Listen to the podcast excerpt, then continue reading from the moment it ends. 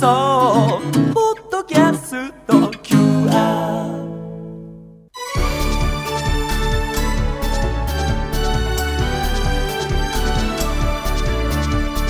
箱根駅伝出場大学応援ラジオ。箱根駅伝への道。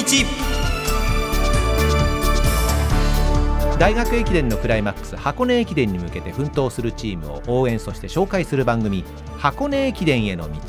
ナビゲーター柏原隆二さん文化放送山田美希俊アナウンサーですこんばんはこんばんは。こんばんは先々週あとは今週2週にわたってお送りしてきた1年生ルーキー特集も今夜が最後となりましたかはい。アンカーは7年ぶりに箱根復帰を果たした専修大学から予選会チームトップに輝いた木村明人選手にスポットライトを当ててお送りします。それでは早速専修大学の木村選手の声をお届けします。趣味は何ですか？という質問に答える木村明人選手です。ギターを、えっと、小学校6年生から弾いてて中学生から、まあ、作曲とかも始めてて、まあ、父親の関係でやってるんですけど、あの父親がいろいろ教えてくれていて、まあ、そこで、えっと、音楽は本当に大好きで、えー昔からずっと、まあ、陸上と両立、まあ、二足のわらじじゃないですけど、まあ、そこもうまくやっているような気がしています。インタビュアー文化放送土井雄平アナウンサーでしたが作曲と思わずね聞き返してましたよね。さらにびっくりなのが小学生の時路上ライブをしていると。路上ライブですか小学生で。ねえ。え何歌うんだろう。まあ、父親の影響でということでしたけれどもね、うん、いきなり木村選手の意外な一面の話からご紹介してしまいましたが、まあ、予選会ではですねチームトップの成績を残した選手ですねプロフィールご紹介しましょう。木村明人選手佐久長聖高校の出身です。火曜日に特集しました駒澤大学の鈴木芽吹選手とはチームメイトで鈴木芽吹選手がキャプテン。木村明人選手が寮長でした、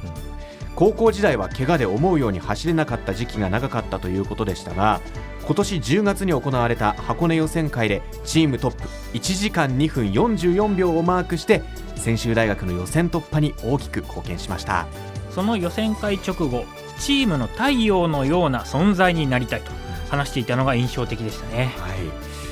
それでは木村選手のルーキーインタビューをお届けしましょう。まずは恒例の5つの質問ですが大学生活には慣れましたかの質問にはイエス今年ここまでの結果は想定通りですかにはノー。憧れの選手はいますかにはイエス走り以外で負けたくないものはありますかにはイエス最後の4年生になったら3冠を取るには迷いながらイエスと答えてくれました。ルーキーインタビュー専修大学の木村明人選手。ここまでの結果は想定通りではなかったという理由からお聞きください。まあ、正直、えー高校時代とても怪我が多かったので今年ここまでうまく練習が積めることであったり箱根駅伝に1年目から出場できるっていう形が取れると思ってなかったので、まあ、少しまあ想定以上の結果、まあ嬉しい結果ではあるんですけど、まあ、そういった部分はあるかなというふうに思っています。その予選会では、まあ、チームを箱根本戦に導く走りと言っていいんじゃないですかね。どうですか？いやでも個人としては、えっと、44位ということで、まあ、他大学さんと比べたら、えっと、話にならない結果だと思うので、まあ、そういった部分はしっかりと受け止めて、まあ、かつチームでトップを取れたという部分はしっかりと抑えて、まあ、チームを箱根、えっと、本戦でも引っ張っていけるような走りをしていきたいなとは思っています。まあ、3つ目の質問なんですが、はい憧れの選手はいますか？えーっと長距離選手でいうと、えっと、設楽選手が、えっと、憧れていて、えっとまあ、以前の大会、えっと、マラソンの大会で、まあえっと、1人で、えっと、スタートから飛び出して、まあ、結局最後負けてしまったんですけど、まあ、ああいう人を驚かさせる走りができるのはとてもかっこいいなというふうに思っていたので、設楽選手は憧れています。うん。あの大学駅伝会ではどうですか？大学駅伝会だと、えっと、高校の先輩になってしまうんですけど、はい。えっと、中谷雄飛さんっていう早稲田大学の先輩がいて、まあその先輩の、まあ、走りあの人も、えっと、先頭譲らない走りを、まあ、ずっとしていてかっこいいなと、えっと、昨年の箱根駅伝も、えっと、飛び出して最後も結局負けてしま負けてしまってはいたんですけどあのスピード化のレースを作ったのは中谷雄飛選手かなというふうに思っているのでかっこいい選手だなと思っています。その自分の理想とするその走りっていうのはどういったものですか？えっと先ほども設楽選手も中谷選手もそうですけど、まあ、人に感動を与えるような走りができてたらいいかなというふうに思っていますし、まあ、自分自身もそこを売りにしていきたいので、えっと、驚かさせれるような走りをしたいなと思っています。また憧れの選手とはちょっと違うかもしれないんですが1年生非常に優秀な選手が多いじゃないですか、はい。まあ、その中でもこう意識している選手などいたりしますか？えっと駒澤大学の鈴木芽吹は、えっと、高校も同期で、えっと、同じチームの、えー一員だったので、えっとまあ、力的には今、相当離れてしまってはいますが、えーただ、えっとまあ、しっかりと今年爪痕を残して3年4年で勝っていきたいなと思っている選手なので、まあ、しっかりと勝負をかけていきたいなと思っています専修大学木村明人選手のインタビュー聞き手は文化放送土井雄平アナウンサーでした。3つ目の質問の部分までお聞きいただきましたが柏原さん、はい。この鈴木芽吹選手をまあその名前挙げておりましたけれども鈴木芽吹選手も木村明人選手の名前挙げてたんですよね。そうなんですよね、うん。あのやはり負けたくないっていうところと昨シーズンまでチームメイトだった鈴木芽吹選手とはバチバチに意見を交換し合っていたということを言ってますの。で、このバチバチという すごい含みを持たせたはい。コメントもありますので、うん。まあ、本当にそのライバル意識であったりとかあの自分の思いっていうのをこんだけはっきり伝えられるってなかなかないと思いますしこんだけライバル意識してるっていうのは今の1年生なかなかないんじゃないかなと思っています。言葉をこう悪く言うと今時珍しいなと思いますね。まあ、それも同じチームメイトだったっていうのもあるかもしれないですよね。そうですね。続いて木村選手走り以外で負けたくないものがあると答えてくれましたがその負けたくないものが？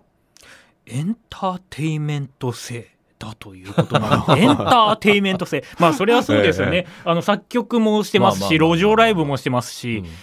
エンタメには長けてはいるんですが今後どういうエンターテイメントを求めていくのかっていうのは非常に楽しみだなと思いますし。見てる人をワクワクさせるっていうそういう走りですか？そういうことだとも思いますしまた、あのやはりここまで考えているのは多分、うん。法政大学にも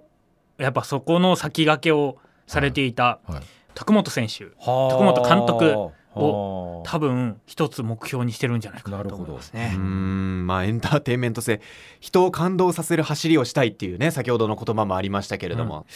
それでは最後の質問。4年生になったら三冠を取るについて詳しく語る木村選手の声聞いてください